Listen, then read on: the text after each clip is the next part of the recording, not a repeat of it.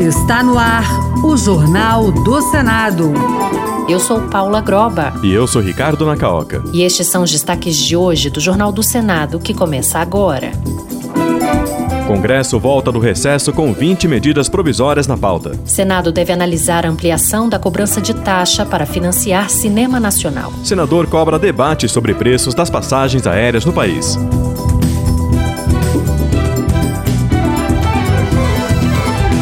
Boa noite. Boa noite o Senado pode votar, já no retorno dos trabalhos, a cobrança de taxa de plataformas de streaming como YouTube e Netflix pela Agência Nacional de Cinema, a Ancine. A inclusão dessas plataformas na cobrança de taxa, voltada para o incentivo da indústria de audiovisual brasileira, está na pauta da Comissão de Assuntos Econômicos. Senadores aguardam o posicionamento da Ancine sobre que tipos de serviços, além do YouTube e Netflix, poderão ser taxados, além da taxação de influenciadores digitais e produtores produtores de conteúdo.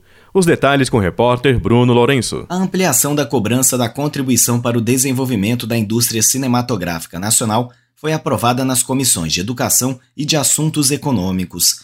Mas na CAI, o relator Eduardo Gomes apresentou um requerimento de informações à Agência Nacional do Cinema que provocou o adiamento do turno suplementar de votação.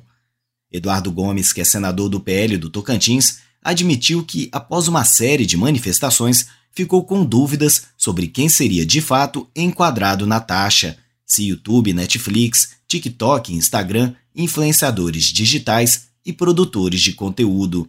Faz-se necessário um posicionamento claro da Agência Nacional de Cinema, ANCIME, acerca do entendimento dessa agência reguladora de quais são as empresas que são enquadradas como fornecedores de serviços de vídeo sob demanda, streaming, bem como quais serviços são classificados como tal ambos para efeito de cobrança da referida contribuição. A taxa já existe para as TVs abertas por assinatura, cinemas e operadoras de celular e internet. Antes da votação definitiva na CAI, os senadores também vão analisar a sugestão da senadora Damares Alves, do Republicanos do Distrito Federal, de excluir conteúdos audiovisuais religiosos da Condecine. A população brasileira está ficando mais velha e uma proposta sob análise do Senado quer incentivar a prática da atividade física entre os idosos. A intenção é garantir o acesso a exercícios físicos de forma segura, orientada e adaptada às necessidades específicas das pessoas com mais idade.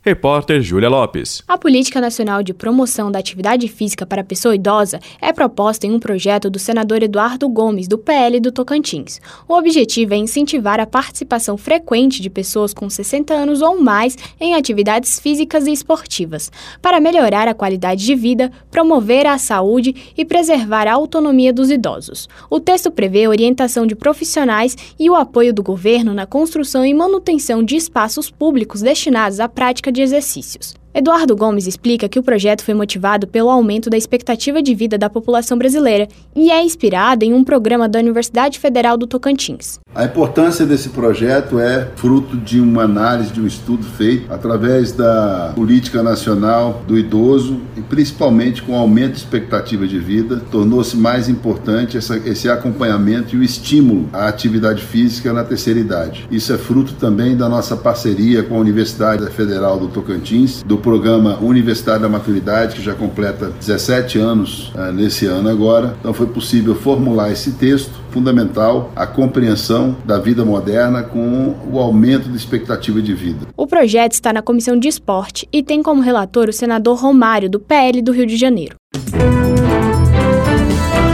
O senador Jorge Cajuru, do PSB de Goiás, sugeriu que o Senado promova uma audiência pública para discutir com todos os interessados os altos valores de passagens aéreas. Ele reconheceu que o preço do combustível afeta diretamente na definição do total das tarifas, mas apontou o que considera um abuso das empresas. Agora vamos chegar a um denominador comum no que tange a esses absurdos a tarifa aumentada, a questão da bagagem e principalmente essa de você perder 100% do que você paga em uma passagem que de repente você não pode cumpri-la por motivo justificável. Congresso Nacional retorna do recesso parlamentar em fevereiro com 20 medidas provisórias na pauta de votações. Entre elas, a que reonera a folha de pagamentos de 17 setores da economia e as que liberam 96 bilhões de reais para quitar precatórios e enfrentar desastres climáticos. A reportagem é de Yara Farias Borges. Uma das MPs em pauta é a que reonera a folha de pagamentos de 17 setores da economia. A lei que desonerou os setores que mais empregam foi promulgada pelo Congresso após derrubada do veto do governo. A oposição quer devolver a medida provisória mas por acordo com o executivo, o esperado é a reedição da MP com a revogação apenas da parte da reoneração, como explicou o presidente do Senado e do Congresso, Rodrigo Pacheco. Há o compromisso do governo federal de reeditar a medida provisória para revogar essa parte que toca a desoneração da folha de pagamento. Esse é o compromisso político que fizemos e é assim que vai acontecer e se encaminharem as coisas. Outras medidas provisórias tratam da quitação de precatórios, enfrentamento de desastres desastres climáticos, da compensação financeira a estados e ao Distrito Federal, da Bolsa Permanência no ensino médio para estudantes de baixa renda, do Desenrola Brasil, o programa de renegociação de dívidas dos cidadãos, e do programa Mobilidade Verde, que incentiva a produção de veículos com baixa emissão de carbono.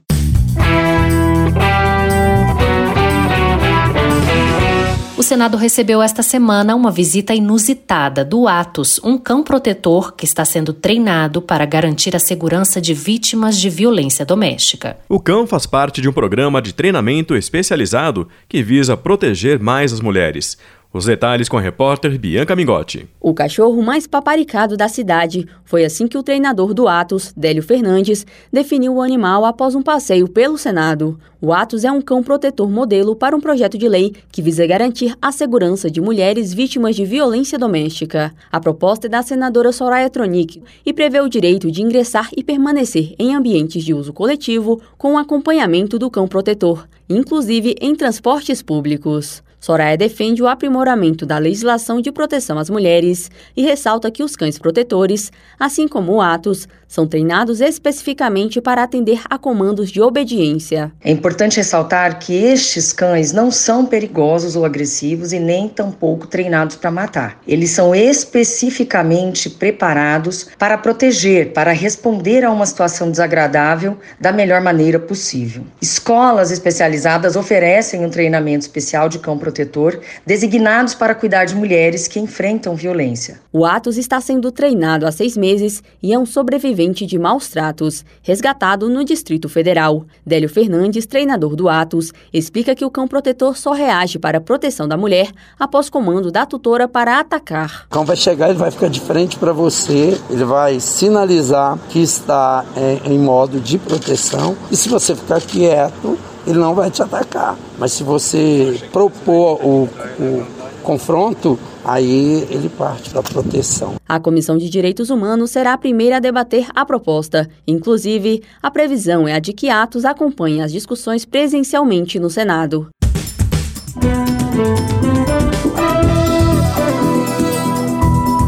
Com trabalhos técnicos de Eliseu Caires, o Jornal do Senado fica por aqui. Acompanhe agora as notícias do Tribunal de Contas da União e da Câmara dos Deputados. Boa noite. Boa noite e um bom fim de semana.